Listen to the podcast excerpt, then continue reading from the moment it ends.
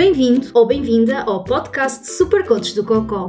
O meu nome é Vera Gomes e tenho colite ulcerosa. Por aqui falo sobre o karma de conviver com as doenças inflamatórias do intestino e de aventuras que nos fazem chegar a velhinhos com histórias para contar que começam por foda-se, houve uma vez. O importante é quebrar alguns tabus e soltar algumas gargalhadas. Gil Vicente dizia a rir-se corrigem costumes e eu acrescento, a rir custa muito menos. Episódio de hoje vamos falar sobre o diagnóstico de uma doença inflamatória do intestino como se pode lá chegar e, sobretudo, o que significa para quem o recebe. Recapitulando, já falamos do que são as doenças inflamatórias do intestino, eh, já falamos de colonoscopias, mas, afinal, como é que se faz o diagnóstico de uma doença inflamatória do intestino? Ora, vamos por partes. Tens sintomas e tal, não é? E vais ao médico. Tens uma série de queixas e sintomologia de que já falei no episódio 1. O médico, com base nisso, irá pedir alguns exames para começar a excluir hipóteses e chegar a um diagnóstico. Os exames podem passar por análise ao sangue, análise às fezes. Sim, vais fazer cocó por um frasco e acredita que muitas vezes. E muito provavelmente vai pedir uma colonoscopia. Também pode pedir uma ressonância magnética ou um TAC, mas obviamente que os exames serão pedidos de acordo com o teu caso. Por isso, esquece lá agora ires ao médico com uma lista de exames e dizer: Olha, seu doutor, eu tenho aqui uns queixumes e ouvi no podcast daquela coach muito jeitosa que tenho que fazer estes exames, por isso, olha, bora lá despachar e passe lá a prescrição. Pelo amor de Buda, não faças uma coisa dessas. Quem andou na faculdade de medicina foi o médico e será ele que saberá que exames pedir para avaliar o teu caso, consoante as queixas e sintomologia que tu tens. Mas pronto, aqui para o podcast, vamos imaginar que tu andas assim a esmerdar-te por tudo quanto é lado, dores aqui, dores acolá, perda de peso, quiçá um mucozinho ou até sangue. O médico irá então pedir exames. Pode começar pelas análises, menos esforço para toda a gente, e mediante os resultados vai ter umas luzes do passo a seguir, poderá ser colonoscopia, ressonâncias, biópsias, etc. Enquanto vais ao médico, fazes os exames, esperas pelos resultados, marcas nova consulta, passa facilmente até dois anos. Yep, yep. Pode demorar até dois anos a teres o diagnóstico de uma doença inflamatória do intestino. E nos entretantos, já fazes o pino e o mortal à retaguarda porque não sabes o comer, o cozinho já está mais massacrado que os pés depois no festival de verão e já abasteces o guarda-roupa na secção de criança. Bom, quer dizer, pelo menos eu, que sou meia leca, quando vou abaixo das canetas vou à secção de criança. Só vantagens, sobretudo mais barato. Mas voltando ao que interessa. Podes então passar-se até dois anos até que consegues pôr um nome a tudo aquilo que te está a acontecer. Já experimentaste todas as mesinhas possíveis e imaginárias que te deram? Provavelmente já foste àquele especialista que a filha da prima da vizinha foi e ajudou imensa miúda que nunca mais teve mal. Já gastaste os dados móveis no telemóvel, vezes sem conta, com as pesquisas que fizeste na internet pelos sintomas que tens. Já pensaste que era a vesícula, e cancro e uma doença qualquer rara cujo nome é impossível pronunciar. E basicamente acabas em pânico a gritar: Ai, que eu vou morrer! A isto, caro ou caro ouvinte, se chama desespero. Todos já tivemos fases na vida assim. Já só queremos pôr um nome àquilo que nos está a acontecer. Até que chega o dia em que tens todos os exames, todos os resultados, já não dormes há três noites com ansiedade, que será naquela, naquela consulta que conseguirás saber o que raio se passa contigo. Entras no consultório e até sentes as palmas da mão a suar, uma dorzita fininha na barriga, que não sabes se é da ansiedade ou um aviso que vai haver merda a sair de romponte. Sentas-te e sentes tudo a rolar em torno de ti. O médico olha para tudo, tudinho. Olha para ti, e diz: Bom, hum, isto não é conclusivo. Tem que fazer mais exames. É neste momento que sentes o chão a abrir-se e engolir-te. Tinhas todas as tuas fichas apostadas neste cavalo e ainda não foi desta. ficas um bocado atordoado, não sabes se pelas dores abdominais, se pela ideia de que vais continuar sem o um nome para o que te está a acontecer, e começas a acumular ansiedade, frustração e dor a um ponto que, quando telefonas a marcar o próximo exame que tens que fazer, já estás num misto de choro e gritos para conseguir uma marcação para ontem. E depois, quando sais do consultório, toda a gente te começa a perguntar: Então, o que é que te disse o show doutora? E tu não tens a resposta que eles querem ouvir. Vês o desânimo e o desconforto estampado na linguagem corporal da pessoa que está à tua frente, enquanto te diz: Pronto, mas vai correr tudo bem. E tu, que nem és uma pessoa fatalista, mas estás tão cansado e esgotado, só pensas: Pois, vai, estou, estou a farta desta merda, tirem-me este alien do corpo. Mas quando abres a boca, sai um: Pois, obrigada. Assim, prosmido, com o lábio inferior a tremer e por vezes assim a sentir as lágrimas a embargar a garganta. Dizes tu: Oh, Supercoach, estás a exagerar, isto não pode ser assim. Não? Bom, Desde que os camaradas de luta expressem nos comentários a este episódio se estou a exagerar no quão difícil é este processo de chegar a um diagnóstico ou não. Hum? Ora, foste então fazer o exame que faltava, tens o resultado, rasgas o envelope e lês o relatório. Não percebes um boi do que vem lá escrito. Fazes o quê? Google, pois claro. Continuas completamente à nora. Não sabes se tens uma doença estranha que se apanha numa viagem aos trópicos ou se tens três meses de vida. Fazes o quê? Redes sociais? De certeza que há alguém num grupo que conseguirá perceber. Tiras foto ao relatório, esqueces de tirar os teus dados pessoais, a malta manhosa agradece, e espetas o relatório num grupo qualquer nas redes sociais e aparecem logo uns quantos comentários que vão desde o Ai, o filho do meu primo teve isso e coitadinho, foi um terror.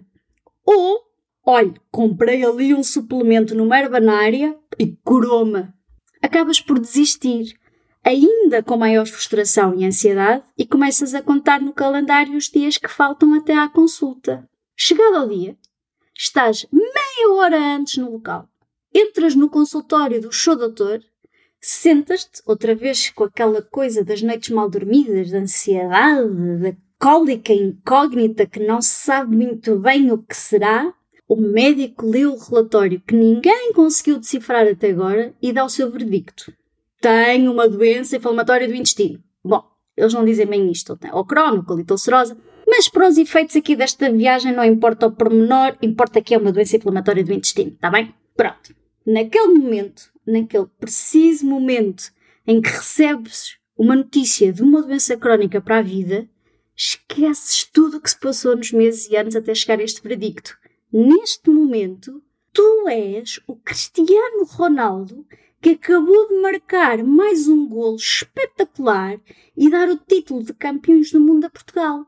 Estás a dar voltas ao campo, a levantar a t-shirt, a esticar os braços e a fingir que voas. É que ninguém te vai tirar aquela sensação que parece que até ganhaste euro milhões e nem sabes muito bem se beijas o médico na boca ou se vais acender velinhas ao Buda da tripa. Contudo, rapidamente cais de volta à terra e sem paraquedas a amparar. Quando começas a ouvir coisas do tipo é para a vida, medicação para sempre, e ainda assim meio atordoado da queda, que não percebes bem a extensão da coisa, cagras para o assunto. Afinal de contas, finalmente tens o nome para o bicho, não é? Porque certo é que, tendo o nome, sabendo o que é, trata-se. E, portanto, não tarda nada, estás aí para as curvas, correto?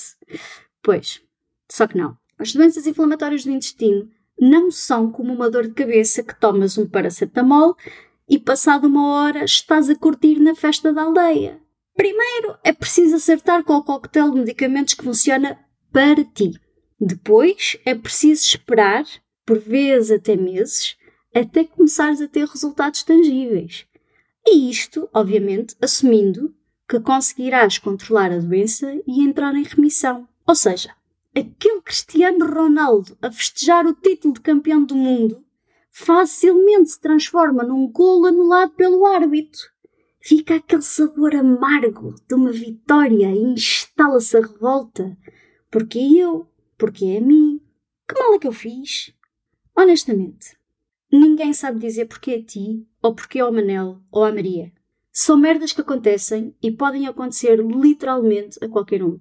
E enquanto tentas manter todas as bolas no ar, os tratamentos, o que te está a acontecer, afinal o que podes ou não comer, há sempre uns abutres a pairar em torno de ti. Uns que vão prometer soluções de cura ou tratamento mediante uma módica quantia e que te fazem pensar assim em leiloar a virgindade do teu rabo. Outros com as melhores das intenções que tentam aconselhar sobre o que comer ou que tens que fazer exercício, seja o qual for, ou outros que te pressionam para aceitar a doença.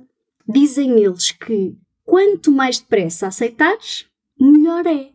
Hum, ora, portanto, isto levanta-me algumas considerações que gostaria de partilhar contigo, caro ouvinte.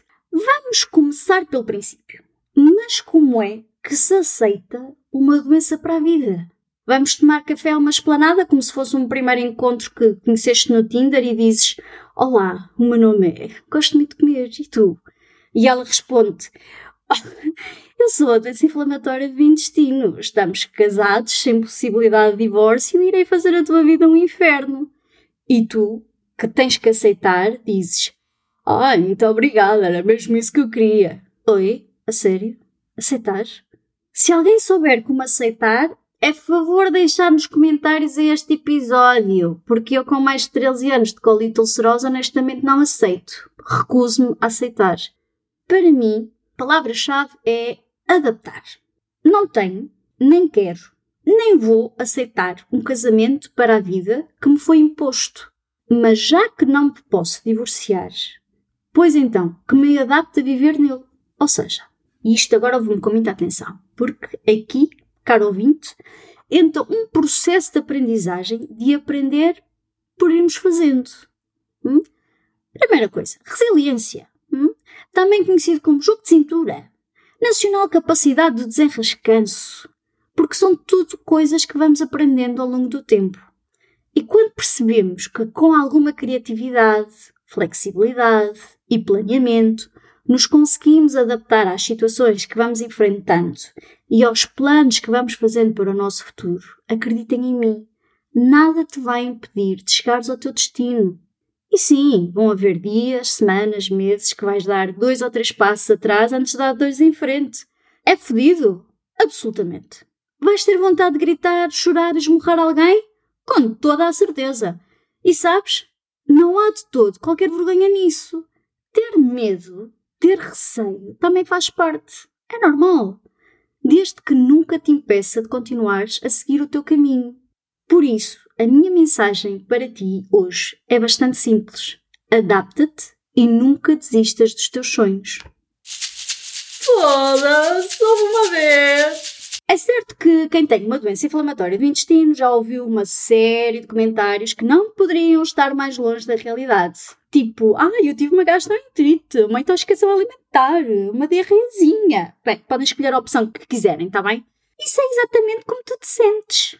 Hum, eu confesso que já ouvi tanta vez isto que não consigo mais do que esboçar um sorriso amarelo, assim, pequenino. Exceto no dia em que me saltou literalmente a tampa, perdi todo o autocontrole que poderia ter e literalmente gritei: a não ser que tenhas tido uma gastroenterite que tenha durado toda a tua vida, a não ser que o tratamento para uma gastroenterite seja imunossupressores, corticoides, anti-inflamatórios e com períodos de internamento, a não ser que a gastroenterite te afete as articulações, a pele, os olhos, os dentes, a tua saúde mental, não fazes puto de ideia o que é uma doença inflamatória do intestino. Sinceramente, agora que, que penso nisto calmamente e, e com a distância do tempo, se calhar o ter gritado isto a espumar-me como um cão raivoso explica a razão pela qual ficou um silêncio de velório em todo o restaurante.